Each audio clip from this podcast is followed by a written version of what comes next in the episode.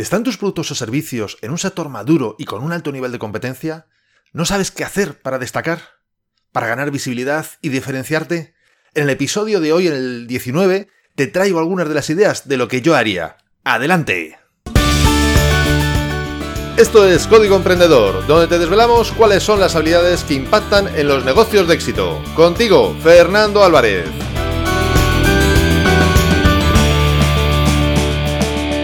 Aquí estamos, un episodio más, una semana más, siempre desde la trinchera, desde donde los emprendedores producen resultados, desde donde tiene lugar la acción.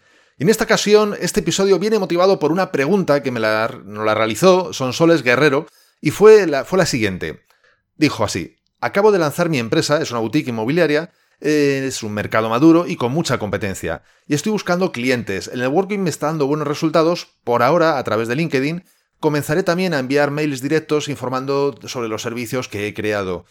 ¿Qué otras acciones de marketing me sugieres? ¿Crees que hacer buceneo tradicional sigue siendo una buena idea? ¿O debo de adoptar campañas publicitarias en Internet? ¿Cuál es la mejor forma de darte a conocer en un sector maduro y con un altísimo nivel de competencia? Tu consejo o sugerencia será de gran ayuda. Gracias, Fernando. Gracias a ti, Sonsoles, por traernos esta pregunta a Código Emprendedor, porque seguro que tu situación no es única, tu situación seguro que es la de más de una de las personas que nos está escuchando. Vamos a ver, yo cuando, cuando estamos trabajando, cuando estoy trabajando en consultoría o en mentoring, una situación de este tipo, es decir, cuando estamos hablando de un negocio en un sector, digamos ya, bueno, pues no, no, no tan nicho, digamos, ya un sector, como decías tú misma, ¿no? Maduro y con muchísima competencia, manejo sobre todo tres variables. Creo que son claves válidas para también para cualquier otro negocio en otras circunstancias, pero especialmente en estos casos. Y es la confianza, la visibilidad y la diferenciación. Si eres capaz de gestionar adecuadamente estas tres variables, tienes muchas posibilidades de ganar nuevos y mejores clientes. Ahora entraremos a verlo. Por otro lado, además están cuatro canales, eh, digamos, perdón, no canales, sino cuatro medios eh, o formas de implementarlo. A través de los canales de comunicación que utilices, a través de la especialización que tú definas, de los servicios que prestas y lógicamente cómo lo haces, ¿no? El cómo. Es decir, el qué al final, todo, en este caso, pongamos este ejemplo, en el sector inmobiliario, todo el mundo hace lo mismo. Pues mm, tiene clientes y les ubican en una, en una vivienda, ya sea para alquiler, compra o lo que fuese. Bien, el cómo lo haces, cómo desarrollas tú esa actividad es la diferencia. Eh, hay quien lo hace a través de una aplicación online, pongamos el caso de Idealista, hay quien lo hace con, bueno, pues una oficina en la calle, visitas comerciales, etcétera. Hay otros casos de ese tipo, ¿no? Como decíamos antes, primero tienes que ganar confianza. Si no hay confianza de que tu empresa es la que mejor solución puede dar a alguien, pues bueno, pues es una opción más dentro del amplio abanico. Si por algún motivo a esa persona le has generado confianza, evidentemente serás una opción preferente frente a otras opciones. Visibilidad si no te conocen, lógicamente no, no, hay mucho que hacer. O sea, esa, esa, tampoco requiere demasiada explicación. Tienes que ser visible para que cuando alguien piense en algo de relacionado con los inmuebles, ya sea alquiler, compra, etcétera, bueno, pues evidentemente te tenga en cuenta como una opción preferente. Y después, diferenciación. Es decir, no puedes atacar a todo el mundo a no ser que seas una gran empresa, entonces bueno, puedas dar servicios de todo tipo, pero entiendo que eres una empresa pequeña, si eres una empresa pequeña tienes que estar muy especializado de forma que efectivamente te será más fácil generar la confianza y ganar visibilidad precisamente por ese, por ese campo de especialización. No lo sé porque no me lo has mencionado, has dicho boutique inmobiliaria, no sé si te refieres a inmuebles de alto standing o no, o simplemente bueno, era una forma de denominarlo. Bueno, si son boutiques, o sea, si son inmuebles de alto standing, evidentemente ya es una diferenciación, ya es una especialización. No todo el mundo, la gran, la gran masa del mundo inmobiliario no está especializada precisamente en eso. Y después, por supuesto, partamos de la base de que no puedes hacer exactamente. O sea, cuando alguien te contrata a ti, no puede obtener básicamente el servicio prácticamente idéntico que obtienes si va a una web tipo idealista o otra de las tantas que hay. Es decir, tienes que aportar algo más de valor. No es una cuestión de, mira, pues te he seleccionado cuatro eh, viviendas, estas son las fotos y si quieres vamos a verlas, porque es que eso lo puedo hacer yo mismo desde Internet. No necesito que alguien lo haga por mí, es muy fácil. Selecciono y ya está, a no ser que estemos hablando de, de cientos de, viviendas, entonces la selección sí tendría un sentido. Pero cuando hablamos de, pocas, de decenas incluso de viviendas, la selección la hago en, en pocos minutos a través de Internet. Entonces, en este sentido, eh, también es importante darnos cuenta de que en todo sector, da igual lo maduro que sea, da igual la competencia que haya, siempre, siempre hay clientes descontentos o insatisfechos, siempre. Y eso es precisamente un donde hay ahí encuentras una oportunidad para crear eh, valor, para crear un servicio mejor. Por ejemplo, me viene a la mente algunas empresas de este sector precisamente que en cuanto les das el teléfono te están bombardeando con llamadas para que vayas a visitar viviendas sin siquiera poder haberlas visto primero, por ejemplo, en la web. O sea, simplemente, no, no, es que tengo una vivienda, véngase y vamos a verla. Y al final, pues muchas veces puede conllevar esto una importante pérdida de tiempo. Por poner un ejemplo, se me ocurre una idea y es la opción de que tú puedas hacer una preselección de esas viviendas y de alguna forma le puedas facilitar que esa persona las vea. La forma básica, evidentemente, es mandarlo por email, lógicamente. Una forma a lo mejor un poquito más fina podría ser que a través de la página web tú le puedas dar un link de tu propia página y esa persona vea las fotos y te diga, mira, pues me interesan estas dos viviendas. Y entonces ya, bueno, pues puedas concertar una, una visita a esas dos viviendas. Bueno, no es un gran paso, pero creo que es un paso que mejora un poquito el, el servicio. Por otro lado, eh, puedes añadir servicios complementarios a lo básico, digamos. Por ejemplo, si estás eh, realizando transacciones de alquiler, de compraventa, etcétera, pues puedes encargarte, tu empresa se podría encargar de la mudanza, de forma que el cliente, una vez que contrate contigo, una vez que se cierre el acuerdo de esa vivienda, bueno, pues se preocupe, despreocupe de todo, absolutamente. Y tú ya te encargas de que el día tal pasa de vivir en un sitio a vivir en otro sitio, por ejemplo. O si se requiere pues no sé, el pasar una noche de hotel o lo que fuese para poder realizar ese, esa mudanza, esa transacción.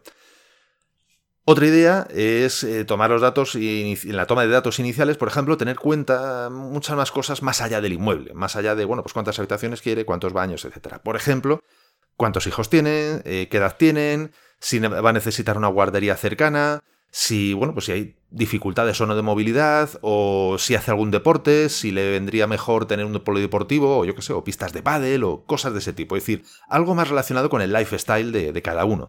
De tal manera que cuando tú elijas una vivienda, cuando hagas una selección, no la hagas meramente por lo que te hacen ya las webs, de dormitorios, baños, o ascensor, no ascensor, garaje, no garaje, etc. Sino que puedas ir más allá y puedas, mm, digamos de alguna forma, conocer mejor al cliente y en ese sentido darle un servicio mucho más completo. Por otro lado, la especialización suele ser además una de las mejores formas de diferenciarse y no tiene por qué ser en tipos de clientes. Es decir, eh, bueno, yo me especializo solamente en clientes. Bueno, esa es una de las posibilidades, no digo que no.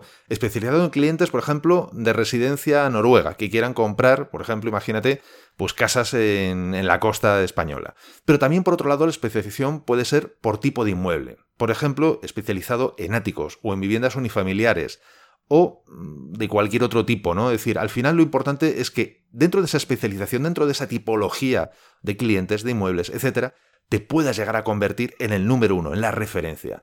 Esto, evidentemente, al principio puede ser más complejo, porque, bueno, pues lógicamente hay menos clientes que piden ese tipo de vivienda y hay muchos más clientes que piden cualquier tipo de vivienda. Pero una vez pasado el primer periodo de tiempo, una vez pasado ese primer periodo, luego te va a ser mucho más fácil hacer las ventas porque eres el número uno, eres la, te puedes convertir en el referente en ese, en ese nicho. Es decir, crear un pequeño nicho dentro de, la gran masa del mundo de la, de la inmobiliaria.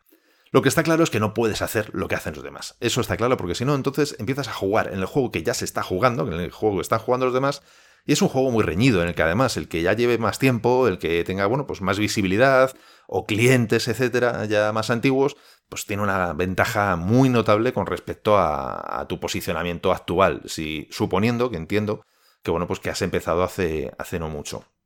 Por otro lado, con la pregunta que me hacías del buzoneo, yo personalmente creo que no es de utilidad salvo en ofertas muy específicas como comida a domicilio o similares. Además, los carteles de los... Ah, quiero decir, además de los carteles en los balcones de los inmuebles, que siempre, para mí, yo creo que es la mejor publicidad en este tipo de servicio, de empresa, la publicidad online yo creo que puede ayudar y también crear contenidos de interés para personas que están pensando en cambiar de vivienda. Es decir, por ejemplo, ¿cómo puedes ahorrar en el IBI en la próxima declaración de renta? ¿O cuáles son las cosas que tienes que tener en cuenta cuando vas a realizar una compraventa de, de un inmueble? Etcétera, etcétera. Por supuesto, este tipo de contenidos lo puedes hacer en formato blog o también, como decíamos antes, en los diferentes medios de implementación puedes hacer un podcast. Por ejemplo, yo creo que ahora mismo a nivel de blog, eh, escribir algo más sobre inmuebles, pues nuevamente vas a entrar a competir en una gran cantidad de blogs que ya están haciendo esto. Sin embargo, en el mundo de los podcasts, o incluso tal vez en el mundo del vídeo, pues posiblemente tengas infinitamente menos competencia. Evidentemente tiene otros costes de producción, pero la competencia es menor, por lo tanto la visibilidad que ganas puede ser mucho mayor. Ni que decir tiene el plantearte el tener un link magnet en tu página, con, no sé, un ebook eh, o algo que regales con, yo que sé, por ejemplo, las 10 cosas que puedes tener en cuenta para pagar menos impuestos cuando estás de alquiler, por poner un caso, ¿no? Es decir, en el caso de los alquileres es muy fácil que una persona que esté de alquiler antes o después cambie de vivienda. En el caso de la compra a veces no es tan, no directa eh, la relación, digamos, ¿no? Y como siempre, la mejor forma de conseguir un nuevo cliente es a través de un cliente actual. Yo mandaría un email o incluso llamaría por teléfono a un cliente tras a lo mejor un periodo de 6 o 12 meses de haber comprado o alquilado una vivienda y les preguntaría simplemente qué tal estás, estás contento con, con, la compra, con el alquiler y por supuesto finalizaría la llamada preguntándole si hay algo más que pueda hacer por ellos o si conoce a alguien a quien pudiéramos ayudar como inmobiliaria que somos. Es decir, es tan poco frecuente que alguien te llame después de un periodo ya de haber realizado la transacción, es decir, cuando ya el dinero lo habéis cobrado, es tan raro que te llamen para preguntarte sinceramente, oye, ¿qué tal estás? ¿Qué más puedo hacer por ti? Que seguro que eso mm, ubicará bien, posicionará bien tu empresa, tu logotipo y el servicio que estáis prestando. Además, es muy importante siempre, siempre pensar desde el lado del cliente. Normalmente estamos pensando siempre desde el lado de la empresa. ¿Qué servicio puedo prestar? ¿Qué otras cosas puedo hacer? ¿Cuánto me cuesta? ¿Cuánto no me cuesta? ¿Cuál es mi margen? Piensa desde el lado del cliente. ¿Qué es lo que podría desear o necesitar un cliente? O simplemente, ¿qué podría serle de utilidad a la hora de realizar una interacción, digamos, con una inmobiliaria? ¿Qué, se le está proporcionando en el sector? ¿Qué faltaría de proporcionarse en el sector, ¿no? Es decir, ¿qué, necesidades puede tener un tipo de cliente? Evidentemente, cuanto más tengas definido la tipología de cliente al que te, al que te refieres, al que quieres vender, evidentemente es mejor, es muy distinto una persona que vive ya en el mismo lugar donde quiere cambiar de vivienda a una persona que viene de fuera. Es muy distinto una persona con un nivel adquisitivo X, donde a lo mejor está dispuesta a pagar por servicios adicionales, como decíamos antes, la mudanza, a personas que evidentemente a lo mejor no, porque la mudanza se la realizan ellos. Es decir, son, son cosas muy distintas. Es importante, como decíamos antes, que tengas en cuenta esas variables. Acuérdate, elementos o formas de ganar, generar más confianza, formas de ganar mayor visibilidad, la diferenciación y jugando con diferentes servicios que puedes prestar, canales de comunicación que puedes, eh, digamos, utilizar, el cómo lo haces, la forma, el storytelling propiamente que cuentas, etc. En este sentido, por ejemplo, hay muchos métodos de creatividad, de visual thinking, etc. Uno de ellos, sin ir más lejos, es el método de creatividad de Walt Disney, que te podría ayudar mucho a, romper, digamos, el hielo, a crear ideas en cada uno de estas eh, variables.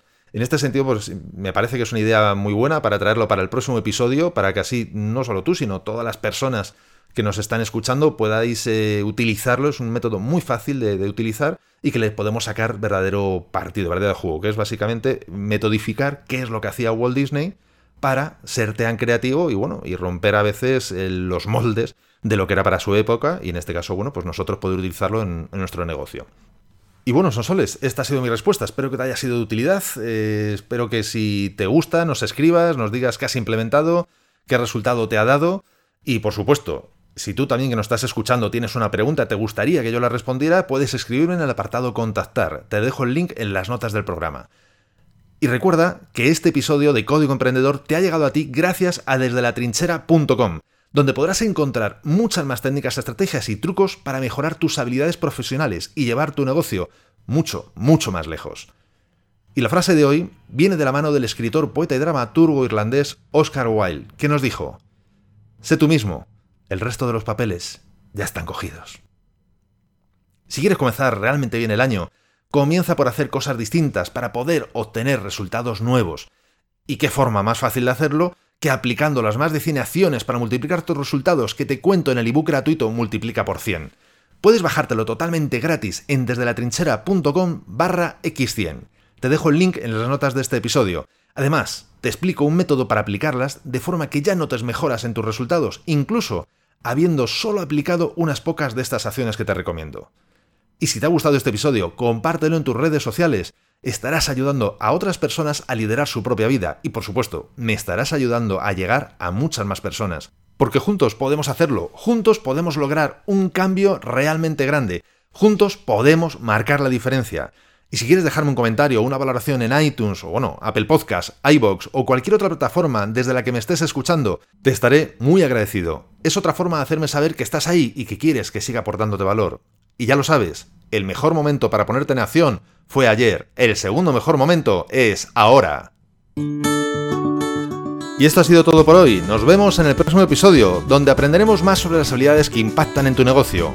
Y acuérdate de disfrutar, a no ser que tengas otros planes. Hasta pronto.